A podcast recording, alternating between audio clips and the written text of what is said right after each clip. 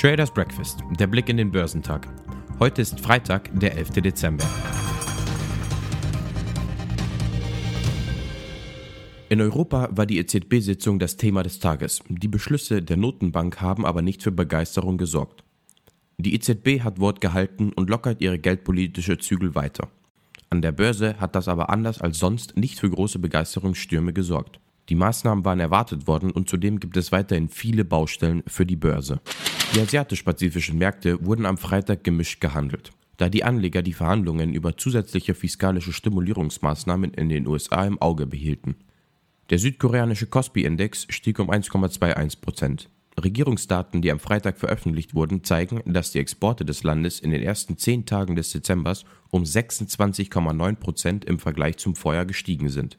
Dank eines Verkaufsanstiegs bei wichtigen Produkten wie Halbleitern, berichtete Reuters. In Japan sank der Nikkei um 0,51%. Australiens ASX 200 fiel um 0,26%. Westpac-Aktien stiegen jedoch um 0,13%. Der Hang Seng-Index in Hongkong stieg um 0,86%. Chinesische Festlandaktien gaben nach. Der Shanghai Composite fiel um 0,13% und der Shenzhen Component fiel um 0,6%. Der Dow Jones und der SP 500 fielen am Donnerstag leicht, da die Gesetzgeber darum kämpften, neue Konjunkturpakete vor Jahresende durchzusetzen. Die Stimmung wurde auch durch die Veröffentlichung der schwächer als erwarteten Daten zu den Arbeitslosenanträgen gedämpft. Der Dow gab um 135 Punkte oder 0,5% nach. Der SP 500 sank um 0,3%. In der Zwischenzeit übertraf der Nasdaq mit einem Plus von 0,3% die Erwartungen, da Netflix und Apple jeweils um mehr als 1% zulegten. Gestern war der Börsengang des Wohnungsvermittlers Airbnb und der war wirklich spektakulär. Die Aktie, die zu 68 Dollar an den Markt gebracht wurde, erzielte einen ersten Kurs von 146 Dollar und schloss bei gut 144 Dollar. Ein Zuwachs von rund 112 Prozent. Es ist der größte Börsengang des Jahres in den USA. Airbnb-Mitbegründer und Chef Brian Chesky war in einem Interview mit Bloomberg TV zunächst etwas sprachlos angesichts des Kurssprungs. Dazu falle ihm nur ein, dass bei der Finanzierungsrunde im Frühjahr die Aktie nur mit 30 Dollar bewertet worden sei. Wir wissen, dass wir eine lange Reise vor uns haben. Je höher der Aktienpreis, desto höher die Erwartung, desto härter werden wir arbeiten, sagte Brian Chesky bei Bloomberg TV. Das Bundeskartellamt ermittelt erneut gegen Facebook. Die Wettbewerbshüter haben gegen den US-Konzern ein Missbrauchsverfahren im Zusammenhang mit den Virtual Reality Brillen von Oculus eröffnet, wie sie am Donnerstag mitteilten. Die Nutzung der neuen Oculus-Brillen sollen künftig nur unter der Voraussetzung möglich sein, dass man auch ein Facebook-Konto hat, sagte Kartellamtspräsident Andreas Bund. Diese Verknüpfung könnte ein verbotener Missbrauch einer marktbeherrschenden Stellung sein. Gleichzeitig werfen die US-Regierung und mehr als 40 Bundesstaaten Facebook unfairen Wettbewerb vor und wollen vor Gericht die Abspaltung von Instagram und WhatsApp erreichen. Facebook habe die Fotoplattform und den Chatdienst gekauft, um seine Dominanz vor den Rivalen zu schützen, argumentierten sie in den am Mittwoch eingereichten Klagen. Das Online-Netzwerk wies die Vorwürfe zurück. Top-Performer am Dow Jones waren Chevron, Travelers und Apple. Im SP 500 überzeugten Occidental Petroleum, Apache und Twitter am meisten.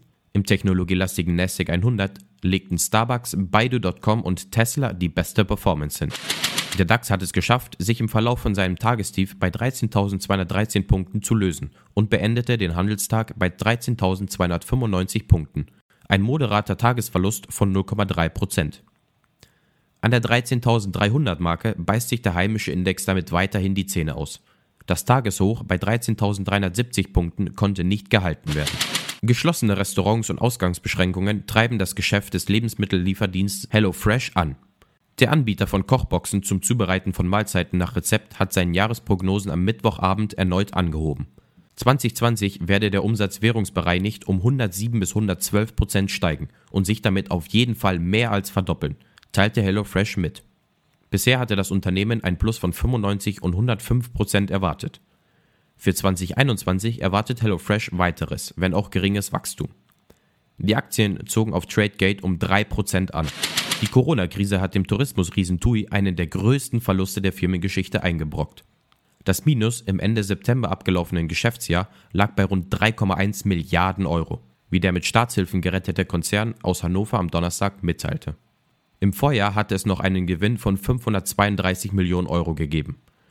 Doch TUI-Chef Fritz Jussen sieht Licht am Ende des Tunnels. Er erklärt, die Aussicht auf Impfungen ab dem Jahresbeginn lässt die Nachfrage nach Sommerurlaub 2021 deutlich steigen. Der Münchner Chipzulieferer Siltronic ist sich mit dem taiwanischen Kaufinteressenten Global Wafers einig geworden. Global Wafers bietet wie angekündigt 3,75 Milliarden Euro für Siltronic, 125 Euro je Aktie. Auf dieser Basis hätten Vorstand und Aufsichtsrat eine Vereinbarung über einen Zusammenschluss getroffen, teilte Siltronic am Mittwochabend mit. Damit die Übernahme tatsächlich zustande kommt, wollen die Taiwaner aber Zugriff auf mindestens 65 Prozent an dem kleineren deutschen Konkurrenten bekommen. Knapp die Hälfte davon haben sie bereits sicher. Großaktionär Wacker Chemie hat sich verpflichtet, seine 30,8 Prozent Beteiligung an Global Wafers zu verkaufen. Top-Performer am DAX waren Delivery Hero, Adidas und Vonovia. Vor dem Wochenende werden die deutschen Verbraucherpreise gemeldet. Hier erwarten Volkswirte einen leichten Anstieg der Inflationsrate von minus 0,3% auf minus 0,2%. In den USA stehen die Erzeugerpreise sowie das Verbrauchervertrauen der Uni Michigan auf der Agenda. Der Medizintechnikkonzern Carl Zeiss Meditech legt Geschäftszahlen vor. Der heutige Tag bringt gemischte Gefühle mit sich. Beim DAX wird ein Minus von etwa 25 Punkten erwartet. Beim Dow Jones rechnet man mit einem Plus von 40 Punkten und beim SP 500 mit einem Plus von 5 Punkten. Beim technologielastigen NASDAQ 100 wird ein Minus von etwa 25 Punkten erwartet.